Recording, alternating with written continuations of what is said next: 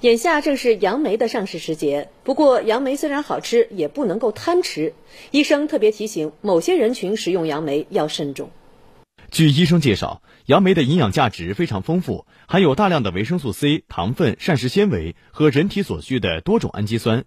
但杨梅虽好，也有相应的禁忌，并非人人适合。一些，比如说喉咙痛了，呃，还有牙齿痛了，呃，这些人就要少吃。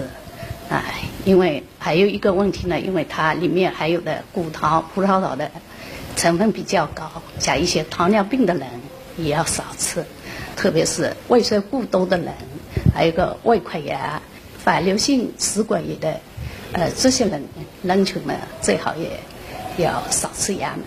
医生提醒：杨梅表面凹凸不平，容易藏有虫卵和农药残留，在食用之前一定要清洗干净。需要注意的是。吃不完的杨梅可以放入冰箱中保鲜或冷冻，但保鲜时长不能超过两天。此外，杨梅当中含有果酸，吃多了会腐蚀牙齿，出现牙齿酸痛的现象，因此吃完后要用清水漱口。